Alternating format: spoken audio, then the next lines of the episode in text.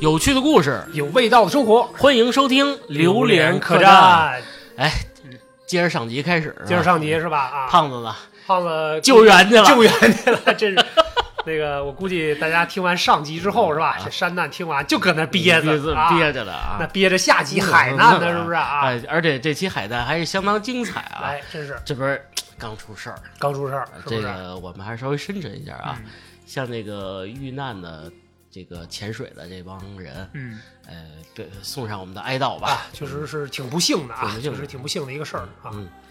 就这事儿也聊聊吧。嗯这个泰坦尼克号，这个现在已经成为热搜了对，啊成。为热搜了。因为在第一次热搜的时候，还是在这个电影上映的时候、嗯对，一九九八年前后，啊，你这就爱上了小 李子、小李子是吧？对还有女朋友还有肉丝儿是吧？肉丝儿、杰克杰哦和肉丝儿的故事， U Jam、I Jam， 哎嗯呦，这 样 I 这 Jam 哎，你看那电影感动吗？当时比较小，没太看懂。嗯嗯说白，长大才看懂啊，原来这个在这个海难里边也能有这么惊天气，哎，惊惊天地泣鬼神嗯的爱爱情情故事啊！嗯，这个灾难不够，爱情来凑。哎，是，在人类这个所有希望泯灭的那一刻，嗯给你注入一丝爱情的力量。嗯，如果在这个大灾大难之这些东西里嗯没有爱情的话，这个片儿整个就是太可怕了，呃，太残酷了吧？太残酷太残了。酷了啊！哎，这个电影儿你看的时候，除了这个杰克和肉丝儿的这个嗯这个爱情以外，嗯，你有没有感觉到，其实船上好多画面其实也充满了温情？我给你提几个点啊，啊，比如说快沉没的时候，这个四个演奏家嗯还在继续演 奏，是吧？为了艺术，为了为了艺术啊让大家这个最后的时刻还能有美好的回忆和时光，是嗯对对对吧？还有一个，我记着一个老先生抱着他的爱人，嗯反正我也下不去了，嗯我就抱着你就在就跟这船就训了啊。啊！再包括船长，最后也是，嗯我不会离开我的船的，那这个反正确实是有很多艺术加工的这个成成分啊。啊，嗯哎，一会儿我们来来这个对讲一讲这个故事的原委，可能就有些美好的场景就不那么美好了，是吧？ 不那么美好了嗯我我看你写的稿了啊嗯，好阴谋论这东西还挺重啊，的。听众的听众的啊，来吧，王先那生，咱开们始可就正式开始了啊！嗯哎，这个我们先把整个事情从头到尾捋一遍啊。整个事情呢是发生在这个一九一二年四月十四号，嗯上个世纪上个世纪，哎，嗯一九一二年这个还没咱们呢，是吧？这我可以负责任的说啊，有胖子了哎，呦， 胖子是化石是吧？一九一九一二年四月十四日啊，嗯在北大西洋上嗯有一艘号称当时最豪华、最大、永远不会沉没的船，嗯，在北大西洋上，出事儿了，哎，这个航行，哎嗯，首航，首航。这艘船的名字呢，就是大名鼎鼎的泰坦尼克号。嗯英文叫 Titanic，泰坦尼克啊，嗯还有翻译叫铁达尼嗯号是吧？啊，我记得。嗯然后这个船呢，我们需要介绍一些背景啊。这个船的所属公司是英国的白星轮船公司，哎很有名的一家哎轮船公司，很有名的一家轮船公司。然后它呢是专门做这个远洋的嗯，这种游轮的。很很有意思啊，哎远洋可好玩了。嗯然后呢，这个船呃，这个公司其实出了两艘船，这块必须得着重介绍一下。嗯，它叫奥林匹克级游啊轮。啊，它为什么有这个名字？这个名字是他们公司自己命名的，这也是行业里边的一个规定啊。嗯比如说我这个公司，呃，生产游轮，我的第一艘游轮的名字就变成级别了。嗯所以说，它这个公司出的第一个第一艘这样的船就叫奥林匹克号。这寓意呢是什么？就是众神的意思。呃，这个咱寓意咱就嗯不不不深究不了不太深究了。啊哎呀，这这个事儿嗯我就得深究，我得是不是且着查呢。啊，是啊，还是 你厉害是吧？玄乎点儿全乎这全乎点儿。哎，所以它第一艘呢叫奥林匹克嗯号，所以这个这个系列的船一共出了两艘，第二艘就叫就叫奥林匹克级的船叫泰坦尼克号。哦，级别等于是对，吧它是级别，这是一个行业里边的大家这个约定俗成的规矩啊。嗯啊所以说呢，这个公司其名下有两艘姊妹船，一个是嗯奥林匹克号和一泰坦尼克号。嗯这里边为什么要说这个呢？这是为后边故事展开的一个阴谋论啊，嗯做个铺垫。嗯然后我们继续讲这个事儿啊。这个一九一二年四月十四号呢，这个泰坦尼克号在北大西洋上正航行着呢，嗯然后突然这个船员啊，这个船长这个接到了一个周边船的通知，嗯就是说这个发现周围就是大家互相呼叫嘛，嗯互相呼叫就是告诉提醒一下咱们目前航行的这片海域，我嗯周边的船已经看到了有浮冰了，哦，有这个冰山在这块儿了。然后当时这个船长呢叫爱德华·约翰·史密斯，嗯哎，，大家记住这个名字啊，史密斯，哎，史密斯，始皇是是，啊哎，海上的始 皇，哎，对对嗯对，这个哥们儿呢是当时这个泰坦尼克号的船长，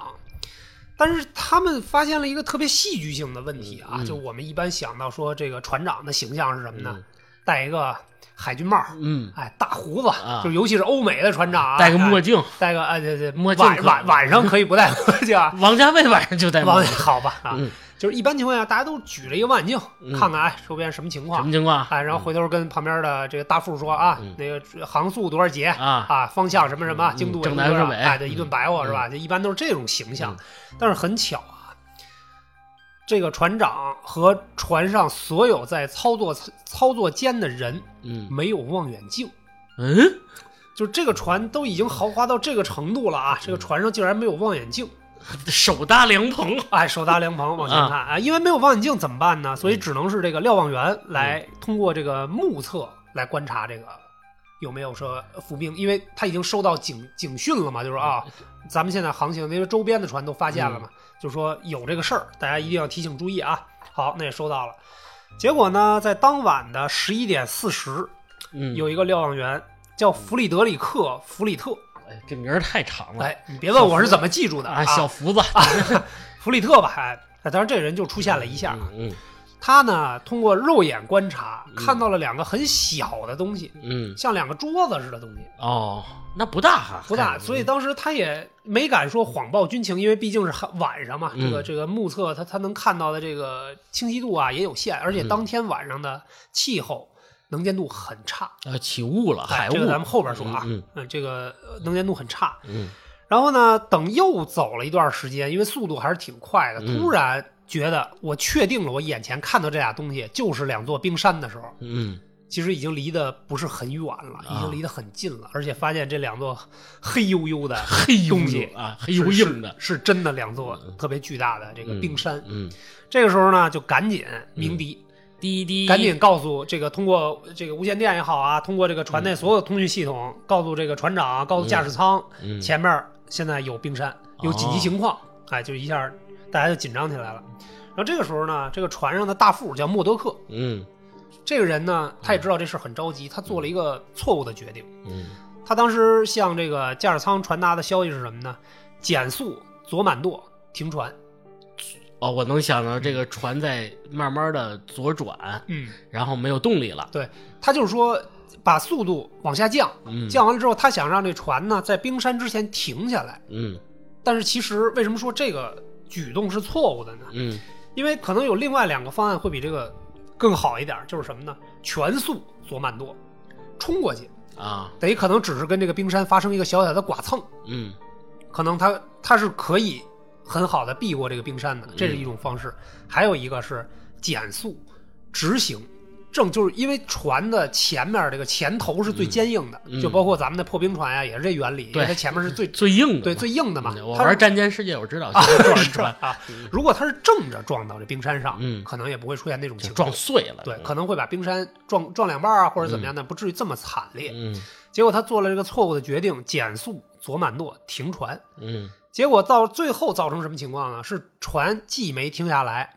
又在侧面。在这个侧舷侧舷上嗯最、这个船最脆弱的地方，嗯，跟冰山直接就发生剐蹭了刮蹭了，哦，结果就造成什么呢？这个船很惨烈的，先是进水了，嗯沉了。然后啊，这里我们特意介绍一下啊，嗯泰坦尼克号呢，作为当时世界上算是比较先进的游轮了啊，咱不好说是不是最先进的，嗯它嗯它可能他说最先进的有这个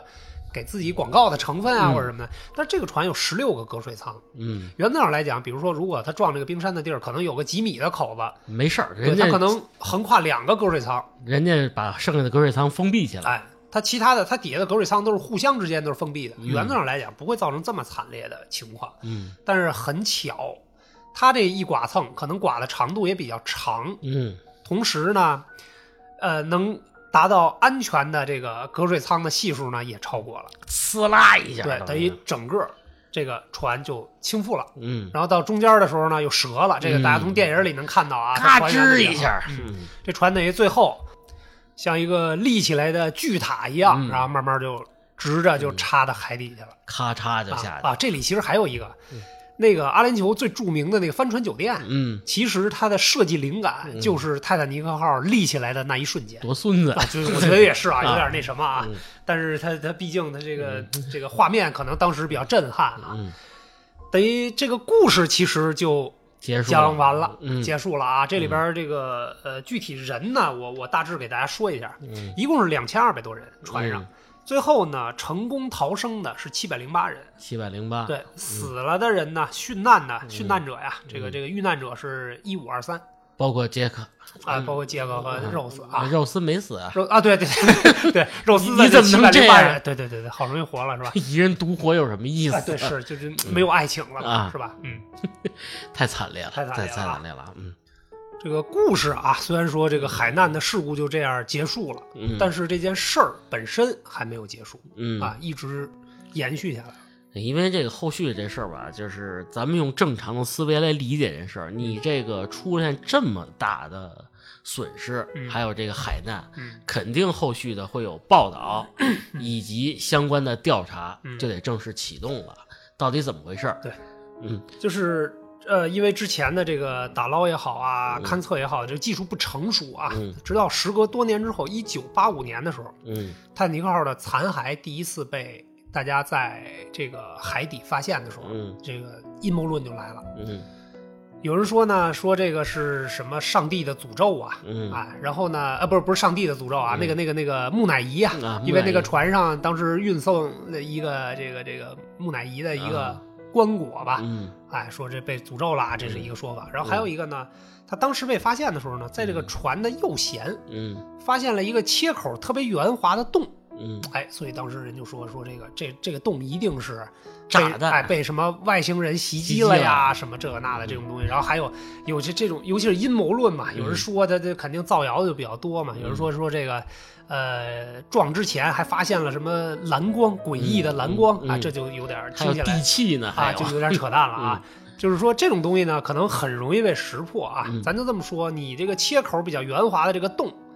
有没有？有可能有。嗯但是就就咱们刚才提到那个问题，如果它是十六个隔水舱的话，只是这一个洞的话，可能比如说长度一米两米，它没顶啥。事儿，它它就说它撞的最巧的，它顶多占两个隔水舱，也不嗯至于造成这个沉船这个事故嘛，这么嗯重大的事故。嗯嗯，所以说，像这种谣言呢，就很容易被解释，不不攻自哎破不攻自破了啊！嗯这个行行内的人一看就觉得啊，这是瞎扯。嗯直到有一个阴谋论出现的时候，嗯举世哗然嗯啊！二零零四年的时候，嗯有两个英国的学者嗯，在常年调查泰坦尼克号事故之后，你说这人也够有寸，够有嗯够有这韧劲儿的，对，因为它就变成一个这个研究的课题似的，因为它那上有一些未解之谜嘛，嗯对吧？而且还有一些这个，呃，有很多人都因为这次海难丧生了嘛，嗯啊，就因可为他能有背景的一些对人在里边儿，他当时也是比较震撼的一个海难事故嘛，嗯所以一直有人在研究。这二零零四年，这两个学者呢，嗯叫罗宾·加蒂怒、嗯加蒂路，应该是、啊嗯和安德鲁·牛顿这俩人、嗯嗯啊，牛顿还有牛 顿是吧？这两个学者呢，在有一次这个电台采访的时候，嗯把他们这个对整个泰坦尼克号的一些想法嗯公布于众。嗯他这里边呢，不光是说人家这个。咱就即便它是阴谋论啊，嗯即便它是阴谋论，但是人家提供的很多证据是嗯经得起推敲的。嗯呃，他们的描述是这么说的啊：嗯一九一一年的九月十一号，嗯这个日子九幺幺啊，嗯，这九多幺多玄幻，多玄幻！你看看，嗯在美国九幺幺之前那么多年的你九幺幺，就预示到你们要倒啊，对，霉你，肯定有事儿是吧？嗯啊，嗯它就这么巧，嗯哎，出现了一个什么问题呢？嗯，大家刚才还记得啊这个白星轮船公司有两艘船，姐妹船等于哎就是姊妹船，嗯哎，第一艘叫奥林匹克号，嗯奥林匹克号在一九一一年的九月十一号出了一个事故，嗯出了一个剐蹭，啊在船在海上开着开着呢，突然跟英国皇家军舰出现了一个剐蹭 这，是作起来是吧？所以就是说呢，呃，出现了这个事儿之后呢，嗯这个奥林匹克号呢损毁比较严重，哦，损毁比较严重，嗯它是踉踉跄跄的开回到这个船坞里边能理解啊，理解能开回来就算不错错了哎，，嗯，但是这个受损的这个面积比较大，它得修复哎，嘛它，得修复，嗯，但是修复需要很多的钱，啊，修船很贵啊很，贵，它那一艘船好好多钱啊，我知道，啊。然后呢，他就想起了一个事儿，哎，我们这么大的船肯定都上保险了，嗯，我找保险公司去。赔哎，保险公司你得赔啊，我这出现事故了、嗯啊，是吧？追追嗯尾了，对啊，保险公司你该出场了吧？嗯哎，结果人家保险公司一调查，嗯最终的调查结果是什么？ 嗯，你跟海军出现剐蹭这个事儿，责任在你， 你找谁说你的全责？不是谁让你撞英国皇家海哎，军你呢？撞人海军的船去嗯了啊是吧？嗯啊，咱不管撞谁的船，嗯反正你的全责。嗯，结果呢，最终的结果就是不赔，不赔，哎拒绝理赔。哎，活该，想鸡巴死不死 啊？但是这个白星轮船公司呢，就造成了一个窘境。嗯，当时呢，资金链断裂了，因为造这两艘船实在是太贵了，太贵哎了，嗯太贵了。你说呢？这个第一艘奥林匹克吧，你说我要修它得花好多钱，嗯，我要不修它，在那儿在船坞里停着呢，它也是一个，它也没办法给我创造经济利益。嗯我要修它呢，我这本来就钱紧，嗯完事儿还得花好多 钱。就正在这个尴尬的时候啊，嗯这个白星轮船公司的总裁嗯，约翰·皮尔庞特·摩根，这名儿挺拗口的，哎这老哥其实是个非常有名的美国富豪。就是如果你对这个人的名字不太了解呢，嗯有一个他的这个家族的集团你肯定了解，嗯，美国的摩根财团，你记住是财团啊，财团啊非常有名气，在全世界的这个投行里边，嗯摩根财团都是、呃首屈一指的吧？你不是当过嗯咱们泛亚区的总裁吗？啊，不是泛亚区啊啊，世界范 围内。啊，小猎小呃，太阳系及猎户星座什么的 啊，哎你对臭对不要脸， 特殊代表，特殊代表啊！哎，这哥们儿当时就出了一个主意，嗯他说：“你看啊，我既然这个奥林匹克号已经办废了，嗯我又不想花钱修，嗯，那怎么办呢？嗯就把这个主意打到了他的姊妹船泰坦尼克号上。嗯说泰坦尼克号因为当时正在修建，还没有正式下水，嗯嗯所以呢，我搞一次盛大的首航仪式，嗯在这个过程当中制造一个海难事故。嗯然后呢，因为泰坦尼克号也是斥巨资建设的，嗯啊不可能再是建造造了嗯对，如果我这个海难事故出了，当然不是想让它沉啊，嗯本来是想说搞一个事情就完了，嗯主要是想索赔。嗯索赔完了之后呢，这个修这个奥林匹克号的钱不就出来了吗？嗯，哎我这这人太坏了，哎，这就是人家做金融的嘛，嗯是吧？哎，这个这个保险本身也是金融的一部分，是吧？人家比较会算计，嗯当然这是阴谋论啊，嗯这个东西是阴谋论。嗯但是呢，大家就在说说这个东西是你们这两个英国学者，这牛顿和这个呃罗宾、嗯是吧？嗯对啊、你们自个儿说的这东西有什么佐证吗？你你嗯你怎么来说明你们这个判断是对的呢？嗯这俩哥们儿呢就开始说了，说我可以用几个事例来举证这个事儿。嗯当时他们为了制造海难之后，因为他们也知道船上有两千二百多人，嗯那这人员安全怎么保证？嗯，所以当时其实他们秘密的布置了另外一艘船，啊就尾随着这叫个加利福尼亚号。啊，这艘船是专门负责泰坦尼克号，他们预想的泰坦尼克号啊，嗯嗯出了事儿之后，其实带引号的泰坦尼嗯泰克坦尼号，克号哎，嗯是奥林匹克号，嗯对吧？？这个他们预想的这个泰坦尼克号出了问题之后，我旁边有一艘船，然后把人一救走，嗯，嗯比如说他那儿船出现状况了，哎，我打一个信号弹，哎，我这马上就哎开到我了马上开到，作为一个后援的保障的船只。啊。问题是，是不是这船真就在这附近？据史实考证，嗯这艘船加利福尼亚号船确实在事发当时就在泰坦尼克号周围，周围不是很远。而且还有一点特别奇怪的是，啊嗯这艘船上面既没有载货，也没有载客人，只有几千床毛毯。明白了，哎，多坏呀！就是这种东西吧，嗯你说人家是阴谋论，为什么说人这俩哥们儿啊，这个牛顿和这罗宾这俩哥嗯们儿，他说他即便是阴谋论也经得起推敲，因为他能给自己提供一些佐证佐我这个证观点的东西。嗯这个东西你去查呀，史实确实是那样，嗯，因为有很多人当他们抛出这个观点之后，有很多人去查了嘛，说嗯啊，确实是有这样的事情嗯啊。那你说这样的事儿呢？这个大家就就觉得哎，确实可信。人家还提出了这两个哎，这两个学者还提出了一些证据。嗯第一，我们刚才提到了一个人，这个船的船长，嗯全名啊，爱德华·约翰·史密斯。嗯，哎，这史密斯这哥们儿啊，他就不是船啊长，他不是他是船真长的啊，但是有一件特别吊诡的事儿，嗯在这个奥林匹克号出交通事故的时候，嗯他是奥林匹克号的船长。哦，也就是说嗯，那个船出了问题，那现在泰坦尼克号对外公布的泰坦尼克号是一艘新船，嗯我还让这个曾经出过重大事故的人来当船长，这个事儿本身就说不过去。嗯所以这两位这个学者的意思就是说呢，他那边出了事儿，但是现在还需要让奥林匹克号出来顶个包，嗯假装泰坦尼克号。只有这个船长对这艘船是最了解的，这是第一。第二呢，嗯这种事儿越少人知道越好，哦，所以这个爱德华·约翰·史密斯一定是个知情者。嗯，我知道哎了，，说得通了吧？嗯这是人家提出的第一个佐证啊。嗯第二个佐证，北京轮船公司的总裁这摩根这老哥，嗯他在首航的时候，首航之前，嗯嗯因为他作为总裁嘛，是吧、嗯 c e o 啊，我得去看啊，看这，什么各种高管是吧？啊我我需要出席这个首航，因为这是公司的大事件。嗯，哎，里程碑的事儿，对，但是呢，在这个首航两天之前，嗯他突然宣布我要取消我自己首航的这个行程，哦，借口是什么？嗯原因是我身体不适。嗯，你怎么那么巧？你对，就他你想拉屎，他怎么就那么不适呢？嗯是吧？这是第一。然后第二呢，在这个事故出了两天之后，嗯有这个人看见他在法国街头跟他的情妇在约会。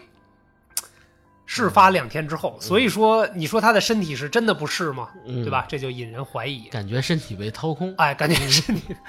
然后同时嗯还有一些社会名流，比如说这个上流社会的是吧？嗯财阀呀、嗯集团呀这些，嗯，还有一些这个政客呀，就是当时有头有脸的社会人物，都在这个所谓的也在泰坦尼首克号首航之前的一天嗯就取消了自己的行程。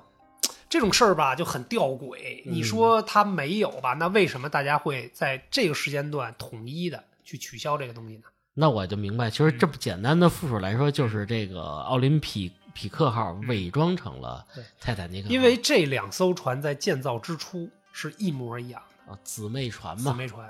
如果你是外行人，是一定看不出来的。嗯你是内行人呢，也需要花很大的心思才能看出来它这两个东西到底是不是一艘船。嗯，因为这好而且而且还有就是时间过去这么久了，嗯谁去揪这些事对儿？，这是第二个佐证。嗯第三个佐证是这个船上的物品。嗯这物品里呢，第一是这么豪华的一艘船上竟然没有望远镜，嗯，这个事儿是无论如何也说不说不通的。 那管乘客借呀啊，它它豪华到什么程度？它这里有私人，它那上有私人游泳池，池有什么赌桌啊嗯，赌就是所有的这些东西，在当年一九一二年，你能想到所有世界上最豪华的嗯，娱乐的除了除了东西，iPhone 没有，啊， 出来有嗯没有？对，所有的东西都有。为什么一个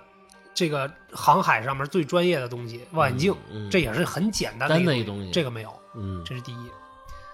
第二，他的所有的救生船，在这艘船上的所有的救生船是老旧破坏，基本上是这种状况。啊，所以也可能是伪装的，对就是所以说刷的呢很新，其实是坏的，对，所以大家就很容易怀疑到，这个船上的这些东西并不是刚刚建成的。炸宝哎，所以说这很有可能是奥林匹克号上的炸宝，啊，这是另外一个。还有一个第三点，嗯，就是在船最后，我们在这个船的残呃这个残骸上打捞出来的东西，有很多上面都没有泰坦尼克号的标识，啊，这也是很不寻常的一个哎比情如况。说勺子上啊，嗯如果它是一艘新建的船嗯，它船上面的很多东西是应该刻着泰坦尼克号的嗯，标识的，反而他没有。对，这是我一个身份的象征。就哪怕嗯说这个船首航之后，我把这个东西拿下来拍卖，这是我曾经嗯哪个富豪在这上吃这个那个红烧肉盖饭用的勺儿。嗯，哎，泰坦尼克号是吧？首航时候吃吃盖过饭的的勺儿，哎，嗯这个都能拿来拍卖。对对对哎，对就是对有些很多有标识的东西在这上并没有找到。嗯。那你要是这么说啊，嗯你说其实要说阴谋论，其实挺可怕的。嗯，它其实所有的东西都是设计好的，对，包括它航线，嗯它都检测到甚至天气。嗯，到而且到最主要的一个事儿啊，最主要的一个事儿是当年的白星轮船公司嗯，真的拿到了保险公司一笔巨额的赔偿，赔偿度过了当时的这财个务公司危的机财务危机。所以说这种事儿就很细思极恐了。嗯啊，所以说这个阴谋论，如果说在众多的阴谋论里，我宁愿去相信这个阴谋论。嗯但是这个东西到底是真是假呢？大家就又开始嗯进行了这个讨论吧啊，，就脑是开始补脑洞了。哎，这个社会上的这些是吧，嗯。没事儿的人，他就他就愿意这个研究这个事儿了。嗯哎，这样啊，我稍微打断你一下，就先目前为止啊，你听到这个牛顿嗯，还有这个罗宾罗宾这俩哥们儿分析，你相信这个是保险公司诈保这事儿吗？呃，其实我说实话啊，我只听到这块儿的话，其实我是相信的。嗯其实我是相信的，为什么？因为他能提出这个东西，嗯他提出的这些佐证证据是不能被推翻的，没有人站出来说啊，我看见那里边有这个东西，或者说那船长确实他不是一个人，嗯啊，没有人站出来说这个话，那就说明他说的东西一定是至少在那个特定的环境下嗯是可以被别人相信和认知的。哎，我我问一下，船长死了吗？现在肯定是已经啊，不去是，了现在就是当时沉船的时候，他当时提出二零零四年提出这个事儿的时候，我不知道那个舰那个舰长那个船长还在不在嗯，这个我不太清楚。但是其实如果他在的话，应该很好求证这个事儿，而且这种东西啊做不了假。嗯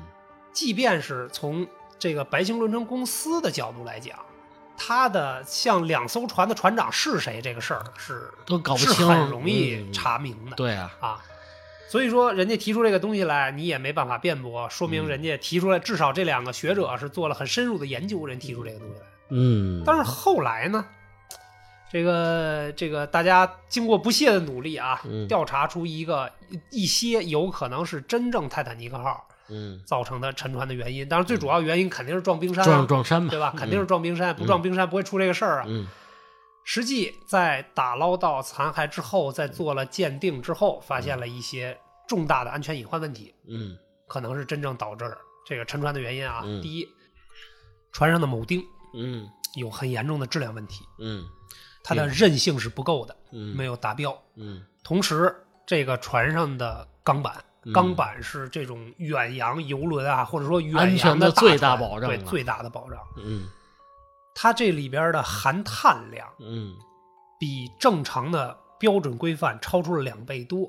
哦，这是什么概念呢？也就是说，你的这个钢板和铆钉在真正遇到撞击或者一些外力的对它施加压力的时候，嗯它很脆，很容易出现折断嗯，或者崩盘。嗯所以最终我们我们看到是船从中间折成两半儿了，啊，就这个就跟钢板和铆钉就这是种，就是葱速说钢比较脆，哎，嗯一定是这个不合格的产品，嗯嗯是吧？这我不知道是不是因为他当时财务危机，他在造这艘船的时候呢，可能也确实是有嗯偷没工钱减料的成分了嗯啊，这是一个重要的原因。还有一个是天气，嗯那天的天气呢，呃，是在局部形成了一个特别罕见的气候，嗯，这个气候呢是火呃月亮的一个什么数值嗯，造成的这我给个你算算，啊，对 对对，大师给你算算，造成天气海面上有雾。嗯第二，它的这个视就是目测啊，嗯这个直接用肉眼来看的话，嗯是看的非常不准确的。嗯然后呢，能见度又极低，才出现了这个大家这个大副也好，或者说这个船上的驾驶这个驾驶舱的这些成员嗯对这个冰山所造成的这个危害预估不足。嗯，就酿成了大祸了，，对，所以总体来讲，很有可能真正沉船的原因是这两条。嗯但是我个人认为，即便这两条原因都是对的，嗯，也不能否定阴谋论里边这提起的事故里边阴谋论的这些说法。你拿一艘坏的船，说白嗯了，简单的修吧修吧，就是这么说，然后就给你刷一星期，这是最好的泰坦尼克号，你们嗯哎上去吧。对，再包括比如说，虽然有钱的人大多数都撤了，嗯政要都撤，但可能还有一些他的政敌呀，嗯，可把政敌给你送到船上去，对。是吧？但是啊，可但是但可是啊，嗯就即便我们这么相信这个东西，但是这个阴谋论呢，在英国人眼里嗯，不值一提，大家都这个嗤之以鼻，觉得这事儿根本不可能。不可能，impossible。对， 为什么不可能？嗯还是得从摩根这大哥身上说起。嗯这大哥是干嘛的呢？嗯美国正牌的富豪，嗯，哎，摩根家族极其的有钱啊！嗯这个白星轮船公司只是他旗下的一个很小的部分。这哥们儿曾经是在美国的钢铁制造业的钢铁大亨，嗯他的集团产业占美国钢铁制造业的百分之六十五，在最巅峰的时候，就是很有钱。就是别说这一一一个泰坦尼克号，啊哎，一个泰坦尼克号了，就是苹果的威望。说白了，这个船奥林匹克号就即便撞废了，嗯我不想，我想把我自己白星轮船公司里边的股份我抽出来，嗯我也可以转个价卖给别人，就是以我的人脉和资源的话，嗯是吧？我没必要去跟这个为了骗保，去用我的这个商誉嗯，来做交换。呵，斌哥一听就是圈里人都懂，不是这种东西，就是人家就觉 得啊，因为这点小事儿，我去是拉一脸来去骗保去嗯啊，以后我跟那几个哥们儿们还怎么混？那没准儿什么有嗯罗斯柴尔德怎么看我，是吧？ 李马云啊马云怎么看看我？哎，阿里巴巴怎么看我？是不是？哎，就是所以大家对这个阴谋论其实是不信的，尤其是英国人，嗯对吧？作为这个英国自己的这个本土的公司，哎嗯来讲，他们都不信，嗯所以这个事儿呢就一直尘封了下来。嗯但是不管怎么说，这也是到目前为止世界上比较知名的一起海难看他试过，毕竟两千二百多人，这里边死掉了，这个遇难者就有一千五百二十三人，是很这个惨烈嗯嗯，这个这个人数在这儿摆着呢，是对不是？？是，就比较悲哀吧，只能说嗯比较悲哀。在那个年代，真正能上这个游轮出行的啊，出去玩儿的，一定都是社会顶流。嗯，你像那个杰克那样的，啊说赌桌上赢了一张票这个事情，我只能说这个剧本写嗯写的得很还还不错啊，错写得写的还不错。那个船上的所有的低等人，嗯其低等实人是一些干活的人，干活就的嗯是比如说是这个船上的什么什么各个工种这样的，很另少外，有。在我的故事里，待会儿我给你介绍介啊 是是绍，啊他们都是干什么的？ 哎，你看看啊，当然这里边还有一些别的事儿啊，就比如说那个船上当时有六个中国人，嗯哎，这样的事儿，嗯到后来前几年也被拍成了一部电影，嗯很感人啊。叫《泰坦尼克上的中国佬啊，对对对，反正就是类似这样的事儿吧。如果大家感兴趣，也可以去看一看，哎，嗯补充补充这个嗯泰坦尼克号周边的支持。嗯啊，，我再给大家补充一个关于阴谋论的一个小小点啊，大家可以自己去查查啊。奥林匹克号嗯和这个泰坦尼克号在船坞的时候，嗯，他们两个是有一张合照然的，后有张合影是吧？哎，对吧？大家仔细看看他们船的侧舷上边那个窗洞，啊，大家仔细看啊，给大家出个问题，嗯大家去看看奥林匹克号嗯有几个，泰坦尼克号有几个，啊，再看看有一些细微的东西是吧？再看看这个沉船这个泰坦尼克号，到大底有家几个？你就明白了。是不是啊嗯你看贾老师多 讨厌，有话他不直说，我是不吧直说，啊哎，大家去数数啊。嗯所以说嘛，这个细枝末节的东西，其实相关搜集这些东西嗯还是很有意思。对，，很有意思。这个东西大家就作为一个茶余饭后的谈资嗯嗯啊，谈资或者说大家如果对这种海难比较感兴趣的话，可以深扒里边的一些东西。嗯对对，还有这个，因为就是咱们这不刚出事儿嘛，嗯哎，对，这个这个小潜艇嗯带着这几个小小的富豪想去看看这个泰坦尼克号残哎骸，没想到这个水压呀什么的方面，呃这个事儿也比较惨烈。嗯嗯虽然这个人数不是很多，但是这个事儿啊，我们也简单说一说，因为最近刚刚出的啊，嗯这个泰坦泰坦号潜水艇沉没事啊，故，它就叫泰坦号。这个号这个这个船就叫泰坦号。嗯这个事儿呢是发生在美国时间二零二三年的六月十八号，嗯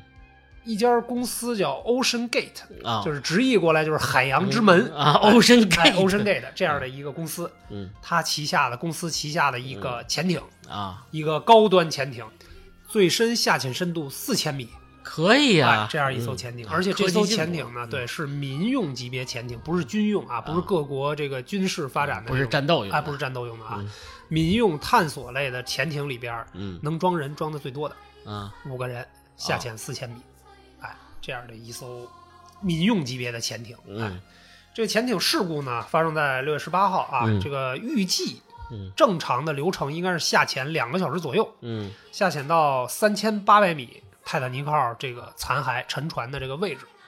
然后围着这个沉船绕一圈儿，嗯大家来观赏观光一下哎观光一下，嗯也也也看一看当时这个残骸有多么惨烈吧，嗯因为那船已经是两半儿了嘛，对吧？它作为一个这个旅游和探险的项目，嗯哎，被这个公司被这个 Ocean Gate 开发出来，嗯嗯作为这样的一个一个游览项目。多少钱呀？一位？呃，一位是二十五万美金，嗯那在咱们后边再再做这个具体介绍啊，很贵啊，很贵，嗯确实是这个这这个旅游界的这个天花板哎啊！劳斯莱斯是吧？嗯啊，特别厉害。结果呢，这艘船实际在下潜到一分四呃一个小时四十五分钟之后呢，嗯就跟这个主艇，它上面有个有一个主船带着这个艇，嗯一个小时四十五分钟之后失联了。而且让我觉得最不可思议的嗯是，这个主艇对这个潜艇是没有回收能力的，没有嗯任何的回收能力回收措施，啊，比如说它就是线断了或者嗯什么抓不回来，对，就完全没有措施。就是人嗯家的呃呃，这个相关报道就是说，主艇对这艘潜艇没有任何的控制力控制力。嗯说白了，就是放下就放下了，我只是一个我我是开摩的的是吧？嗯啊我就把人拉到这儿就完事儿了。啊，剩下的不不要找我，跟我没关系。哎，结果呢，这个直接就失联了。嗯但是呢，这个艇呢有一个相对先进一点的救援设备啊，它这里边有固体氧气。嗯这个固体氧气呢，能够支持船上的这个艇里边的五个人九十六个小时嗯，给氧，啊能够做到这样。嗯结果呢，这个当时大家就开始争分夺秒了。嗯你啊想，六月十八号是吧？嗯，还这个有是吧机会嘛？最起啊，码对，，至少我们心里还有一个念想，嗯说嗯这个东西还行，还行，还有可能能嗯能救出来。嗯然后呢，就开始美国、加拿大这个嗯联合救援，嗯最快来的肯定是飞机，嗯飞机先来了，加拿大的飞机先来了，结果就一顿找。嗯在搜索了很大的面积之后，在这片水域里边，在这个事发地点，比如说，呃，周边几百公里里边都没有看到这个任何嗯漂浮物潜艇残骸的漂浮物。嗯其实当时大家的当天啊，十八号当天，大家可能嗯对这个、这些人就觉得，哎呀，凶完多了吉少了，可能够呛了。嗯因为原则上来讲，这个船，这个这艘艇在设计之初还有一个功能，嗯它呢是一个非常就是用轻质材料做的这个艇身。嗯如果这个艇出问题的话，它是靠它下潜是靠配重的，嗯，如果配重解掉的话，这个船应该能自动浮起来。对啊，就是等于就是把铁秤砣扔了，对，把铁桶砣撑了，扔了之后，它应该自己能飘起来，但是一直没飘起来。这些飞机在上面搜也是搜这个东西。嗯啊，结果没飘起来，所以当时大家的第一判断就是可能够呛。嗯结果呢，有一个特别神奇的事儿，在六月二十号的时候，在海面上巡逻的飞机大范围嗯这个巡逻的飞机收到了这个敲击声，啊，嗯当当当对，，声呐传来的敲击声，每半个小时有一次。但哦是有一点，飞机的声呐跟船的声呐不一样。不一样，如果船的声呐收到这个声音，他知道哦，这个东西就在船的正下方，我声呐的正下方。嗯，但是飞机收到的这个东西，那指不定哪儿嗯对，就不一定是哪儿呢哎了。万一你啄木鸟啊多呢，对咚是咚咚，然后呢，等于他就在通知船，比如说我在收到这个信号的这个嗯海域，我在通知船，船在拿着声呐去搜，然后又搜不到这声音了。嗯直到六月二十二号下午的一点十八分，嗯那这个加拿大的一个水压机器人儿，嗯在这个沉船泰坦尼克号沉船船头位置的四百八十八米左右这个位置，嗯，找到了这个游艇的残骸。啊，五块儿，五块儿残骸。这五块儿残骸呢，正好是压力舱位置的残骸，也就是说是这五个人坐的位置的残骸完了，啊。通过这个外观，通过这残骸的外观嗯去分析，这个外观呢，这五块儿残骸都受到了非常强烈的从外往里压弯的痕迹。嗯也就是说，呃，所以大家还原这个事儿的实际情况嗯，很有可能是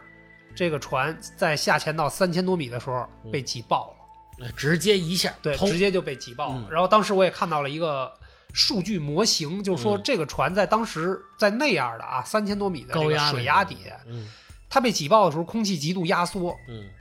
船体内的温度能瞬间升到太阳太阳表面的温度。那我知道，那摩擦力啊，对是那这压力，这个时间只需要零点零三秒。嗯那也就是说，其实这些人如果说九十六小时这个氧气消耗尽了，被活活憋死，和这一瞬间就 over 了，嗯可能相对起来还是这一瞬后间者更人道一点。，更人道一点，大家更舒服一点吧。嗯这个事儿呢，就基本上就这样的结束了啊嗯。但是后续呢，还是在努力寻找这五个当时这个人的啊尸失尸体。失失手吧，但是，呃，大家都知道，嗯，在三千多米的水里边儿嗯想找到这个，因为水下二百米就是一片也漆漆黑黑啊了。了，嗯什么都看不见你了，用强光探照灯，大概能看到三米左右的视距嗯，这已经是极限了极。限了，嗯你在那个那个地方这么大一片这个公海的海域里边，嗯你要想找到这这五个人的尸体，我觉得嗯就基本上就跟没没什么可能性吧，没嗯什么可能性啊。我们再介绍一下这五个人的身份啊嗯嗯。这船上这五个人呢，其实很传奇。当然，有些网上的说说五个人都是富豪啊，其实也不全是。嗯，啊，我们这个比较详详尽的二十五万美金呐，可是，是是， 肯定肯定他是有钱人，但是说嗯不全是富豪啊。嗯第一个人是什么呢？这个 Ocean Gate 公司的现任 CEO 和联合创始人，嗯这是个美国人，叫斯托克顿·拉什，啊现年六十一岁。啊，哎，他啊他自己的船，他哦自己的船也是这艘艇的所有者。哦，然后呢，这哥们儿呢，同时呢，这哥们儿也是这次下潜的司机嗯驾驶员，哎，是他亲自驾驶这个艇，这次完成这次下潜的这个任务。嗯结果不幸遇难了，嗯嗯是吧？这是第一个人。嗯第二个人呢是个法国人，嗯叫亨利·纳尔若莱啊，不是踢球那个啊，不是，不是不是不是那个亨利啊，这个法国可能叫亨利的比较多。嗯这老爷子呢七十七岁，啊这哥们儿也非常有名儿。这哥们儿是什么呢？是个泰坦尼克号的研究专家，啊，他研究泰坦尼克号相关的事儿已经很多年了，他嗯也不止一次的下潜到三千八百米这个位置，去看嗯看这个残骸这个位置去科考。而且这个人有一项特别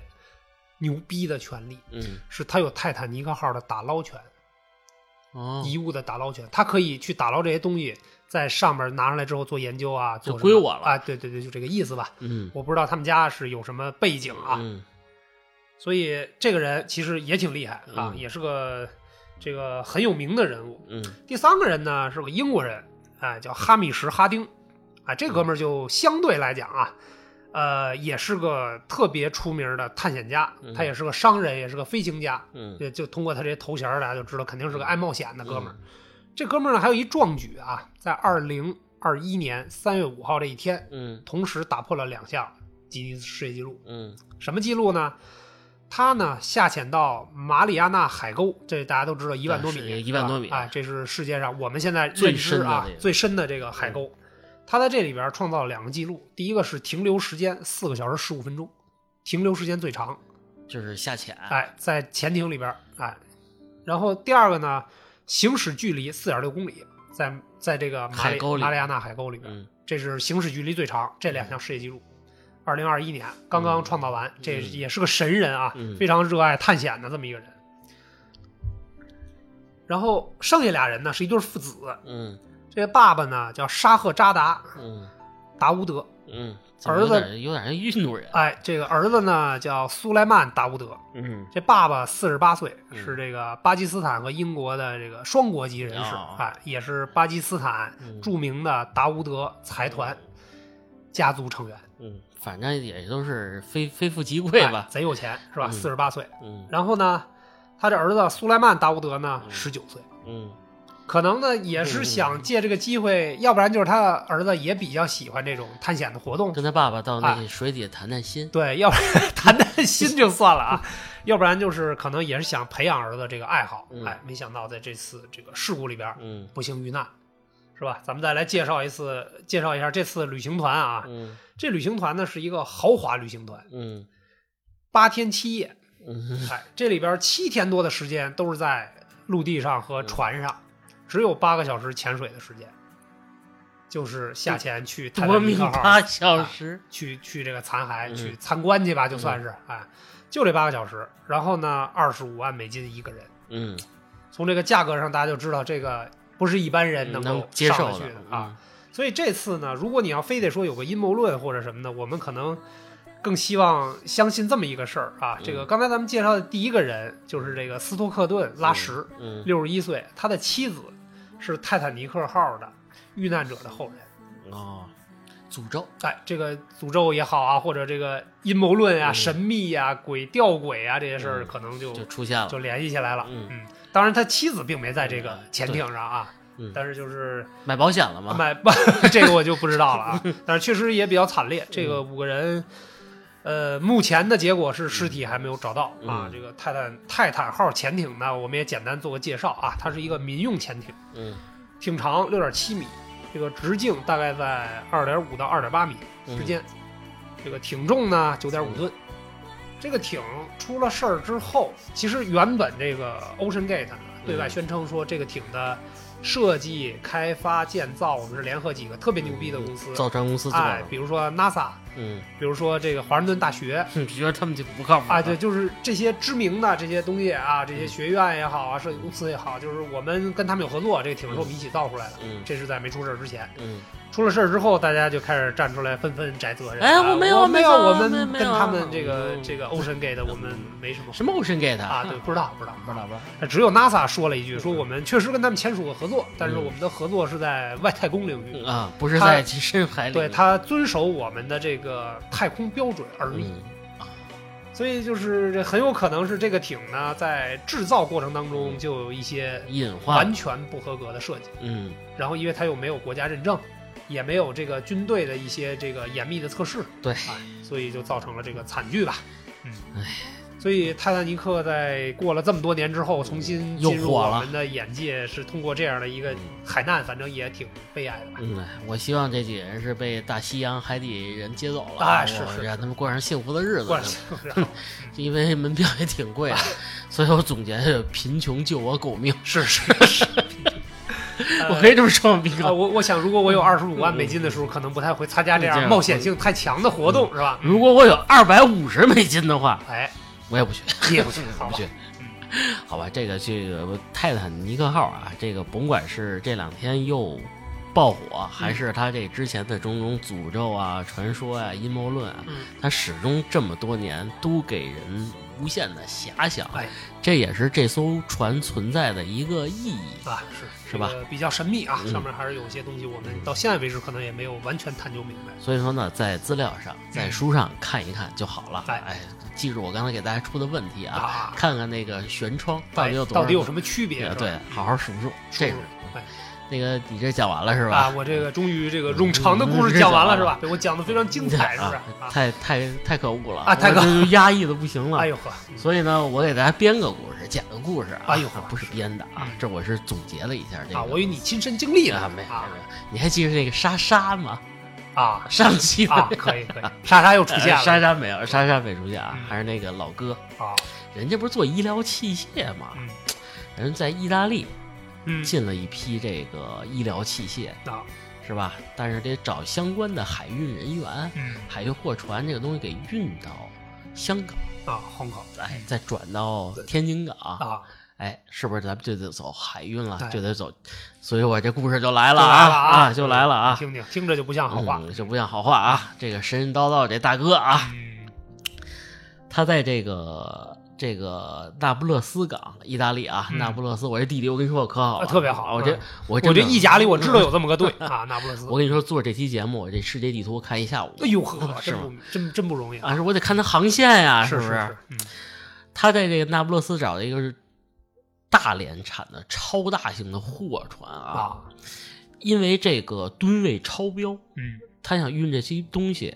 他没法走巴拿马运河啊和苏伊士运河，嗯，这个地方大家自己去查一查，对，可能容易搁浅啊，搁浅嗯。因为前日子不是也有那事故嘛，运河上有一船卡在那儿了，嗯拿一小的挖掘机挖呀挖呀挖，是在不是小小叫的他花园里，对对，就得一直挖那个种船小小的花啊嗯啊，可以嗯，讨 厌。啊，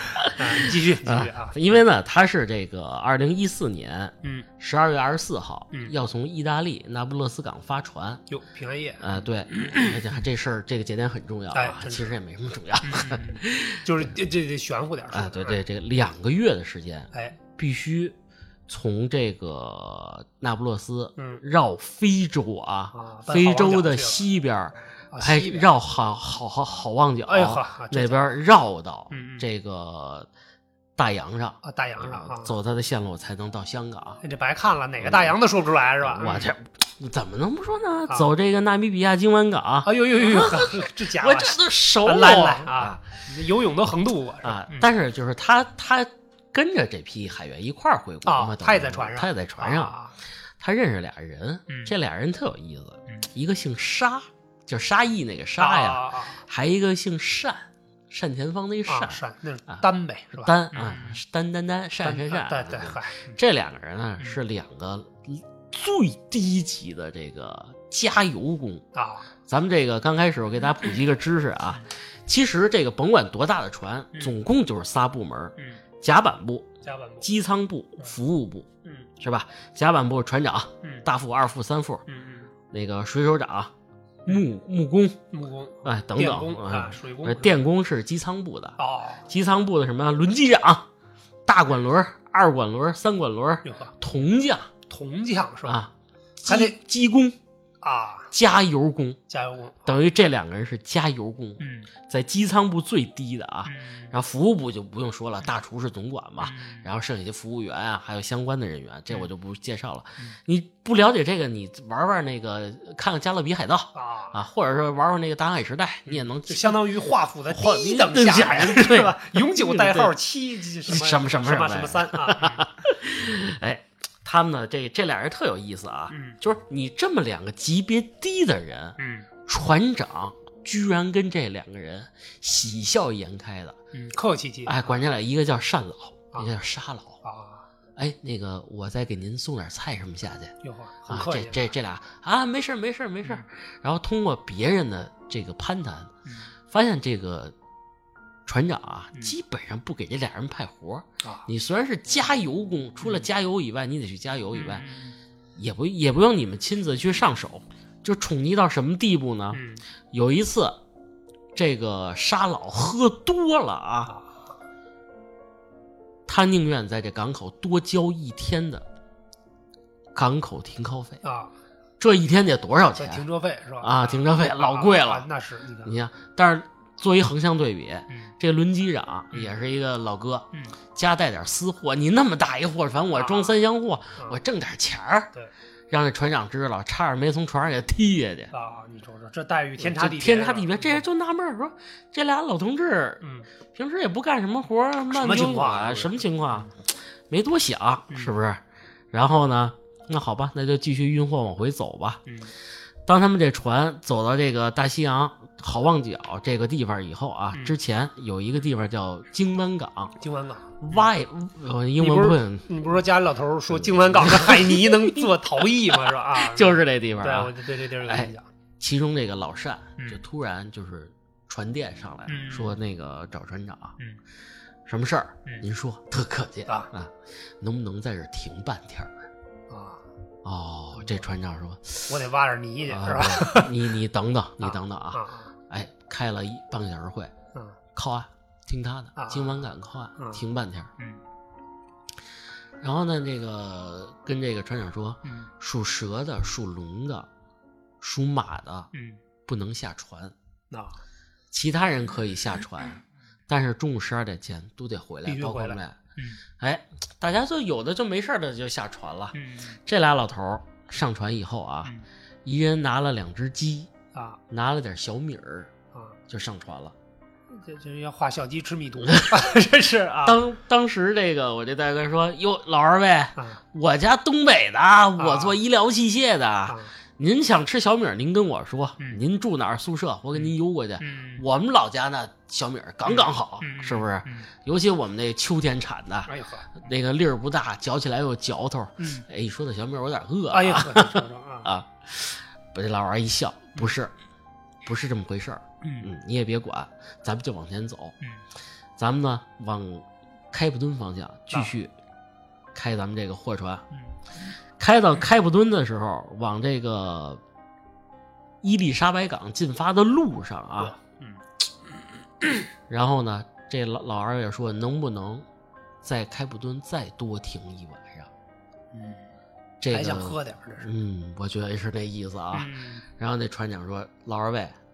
您让我在京湾停，嗯我说停我就停了，嗯但是如果在开普敦再停的话，嗯，我们真的不行了。就这耽误个时间耽了误是时吧间了，啊，我赶不到这日子以后，我们会受到罚款。嗯这个钱很贵的，交不起了。嗯那这老二位说：“那行吧，那你就走吧。嗯”嗯，走。正值夏天啊，嗯南半球嘛，嗯夏天嘛，别看十二月，但是也一样热。那是非洲啊，非洲非洲，嗯嗯开出去大概十七海里左右啊，嗯突然舵机不转了，啊，得了完全不转了。嗯然后这轮机长脑门儿都青了啊，嗯跟船长说：“他妈邪了哎嘿！嗯，一切正啊常，突然就不转了，嗯不是，舵机冻上了。”嗯。这个灵异的意味就出来了，就看出来了啊啊啊！除了剁鸡动了以外，嗯所有船员都感觉到嗯，大夏天的时候那种非灼感觉啊，嗯浑冷浑身发冷，啊，浑身发冷。你瞅瞅，舵机不动，你不是船就没有方向了吗？嗯紧接着船的动力也没了，整个船大停电。嗯停电以后，从这个海图上跟这个洋流上判断啊，，平均以两节的速度嗯向南在飘。这个船嗯啊，应该是往东去，东嗯咱们香康康吧，在嗯东方吧，是不是？怎么办？嚯打救援电话吧，嗯给南非的救援电话打嗯打不通，嗯，没人接，给香港总部的救援电话打电话嗯打不通，得，给国际这个救援中心打电话嗯也打不通，得，怎么办呀？嗯是大家都没办法，你言我语，怎么办？咱们是不是要完蛋了？这是这不是什么情况？怎么能冻上呢？哎呀，天哪，疯了！哎，就是这会儿啊，老沙跟老单嗯从这个机舱里上来了，嗯说大家先别慌啊，嗯我跟大家说一下啊，嗯他据我这大哥说的啊，这俩老头说的话，他他妈根本就不信。啊，就特别是特呃嗯别特那个你嗯拧巴是吧特别拧巴，根本就不信啊啊！都是什么呀？现在是二零一四年嗯大概的这个一月份，嗯每过六十年，在这个海域嗯的主宰过寿诞。啊，哎我操！当时我这大哥疯了，啊，说你老拉边有病啊！哎，这他妈是非洲嗯，这不是咱们中没有中国啊国，神仙，这是没有龙王爷，啊，怎么着海妖啊？是怎么着啊？嗯是不是？这他妈比咱们那个，咱们那边靠的西的多的多的多的多，啊嗯这是不归龙王爷管。嗯这俩老头儿也不说，哎，你爱怎么说怎么说。嗯我们呢就说，船长你别慌，我尽量给你想个办法。嗯，就这会儿啊，拿着两只鸡，拿着两袋小米儿，嗯就站在那整个特别大的那货船船头啊，嗯噗呲一下把鸡杀了，啊，你鸡血滴滴答答滴滴答撒一船头，嗯把两个小米儿跟这活鸡啊，那不还蹬腿儿了吗？嗯都扔水里了。嗯据这大哥说啊，这俩老头用的不是粤语，嗯也不是非洲的哪个土土著著语语言，言哗哗啊就开始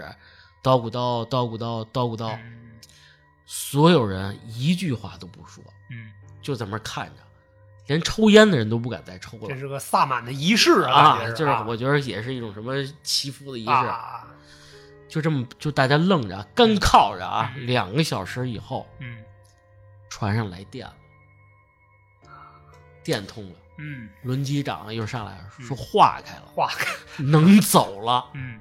二话不说，赶紧赶紧撩，往东开，嗯往伊丽莎白莎白港开。嗯然后呢，就在这时候啊，五海里左右，嗯救援船开到了，啊，说你们是呃，你们这个船号我们收到了。嗯然后呢，我跟你们说啊，马上驶离这片海域，嗯在这片海域已经有六起撞船事故，啊还有两经艘已经沉了。啊，大家可以上网查查，二零一四年一月左右，嗯在这个开普敦附近这个海难事故啊，嗯虽然不牵扯到他们这个船，嗯就是这么诡谲。嗯。这个我听听这个两嗯位 海神是吧？ 这个海神大爷是吧，在船上还是很重要的啊很重要。我说问题还没完呀、啊。然后后来呢，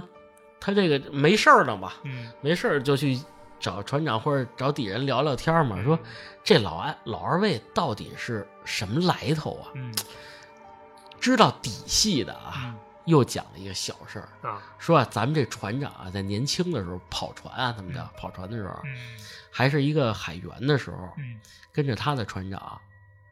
在一艘小货轮上，就不是这个这个这种超大货万吨轮，巨轮对嗯是对，吧？哎，他们他们是可以穿过苏伊士运河，嗯经过红海海峡，这个曼德海峡进入亚丁湾，这大家很熟悉了啊，这个地方，哎，再到印度洋的时候，嗯快到孟买港的时候，也遇见一种事儿，嗯，就是跟今天这差不多，哎，船的所有动力、电子设备嗯，都失灵，都失灵，雷达没有，嗯，然后星夜无光。哎呦呵你没法拿六风仪一看星星了，最起啊码，你瞅瞅，是不是？神仙闭眼嘛，这不是？啊对啊哎，然后呢，是这两个这两个老头的师傅啊，也是这样站在船头上嗯做了个仪式，啊，法式是吧法式啊，哎，船来电了哇，嗯啊。是是这么事儿后来呢，这因为这船长那会儿年轻了，一下就记住这个这俩人是了这师傅了，这师傅了啊。，嗯记住师傅了，然后等他混了这么多年以后，嗯哎，当成船长第一件事就是找他们师傅，啊，说能不能请您再给我一出海？这老头啊儿已经六十九七十了，说我这身体也不行不行了，了啊啊糖尿病谈的 嗨呵啊，血压高，高血压是吧啊高血跟压糖徐尿病徐哥一样啊，跟徐 可以可以，这样，啊我跟你介绍俩我俩小兄弟儿，嗯是不是？嗯，让他们跟着你出海，嗯就是这个老沙跟老单，哎也从一样保你平安，哎，也保你平安。嗯据说这俩人儿就大字儿都不识几个，啊，这就是中国传统的这种传统的这这个呃。呃，怎么那叫什么说通灵人士是吧？ 啊，或者灵异人士啊，嗯，这是我给大家分享的一个小故事。哎，你说说这事儿都让你给知道了啊，对不对？这有官方报道吗？嗯，有，哎，是哎，吧大家说可以去查查啊啊，大家查查，度娘一下就行啊。就是大家查贾老师讲故事， 啊第一百三十八期是吧啊，对，嗯海上的这个神灵啊，神灵，嗯，有点意思啊。海神附身，嗯哎，也是把这个在这个紧张之余吧，给大家调剂一下这个心情吧。嗯哎，是，反正有些这个比较呃这个诡异的事儿啊，这嗯也没办法科学解释，但是它确实就实实在在的发生嗯了，是啊吧，？注意非洲龙王爷啊，啊！非洲龙， 哎呀所以我现在我进我就不敢坐船，啊， 是不是？小鸭子船还行，哎，那你这个这个晕山又不敢坐船，哎呀，这人生失去了两个开车呀探险的乐趣开车 可以可以我就喜欢开 车。可以，嗯嗯，好吧，那今天就聊到这里，哎也祝愿大家这个出平出行平安吧。哎，出行平安，哎，不管是山难跟海难，希望咱都别遇上，嗯啊是吧？这什么话呀？这个这个，大家这个出行啊，嗯这个探险呀、这种东西还是要要慎重啊，对，要慎以这个生命安全为第一要务啊。呃，前日子吧，插个小花絮啊，我跟倩倩看了一下那个相关的一个报道，就是旅游报道啊，说现在好多中国人特别喜欢去这个南极，南极啊，我劝大家别去，为么子呢？一是申请手续相当麻烦，啊，又得什么欧洲呃美国的落生根签，嗯或者说还得是还得坐飞机先得到这个阿根廷，嗯，只有阿根廷那边有几个船舶公司是接这个单的，能能从那儿走是吧？对能能从那儿走走那航道。但是你看看那个海峡那个分布图跟那个你这航线图，其实往南极去挺危险的。嗯，我不建议大家去南极去玩 去。对，就是如果只是为了玩儿或者追求探险的刺激的话，嗯我觉得还是这个最好慎重吧，慎慎重吧啊，生命安全毕竟是第一位的。嗯，好吧，好吧那今天就聊到这里。哎，也感谢大家收听我们这个山海异闻录的上下两部这嗯，有人都快等死了，啊！真 是，你看看这事儿闹的。胖子该回来了吧？呃呃，可能救援快结束 结了，结束了，应该回国的路上 呢。对，回国的路也祝愿他平安啊！啊，祝愿他们平安。哎，啊那就这么着，哎，怎么着？拜拜。拜拜。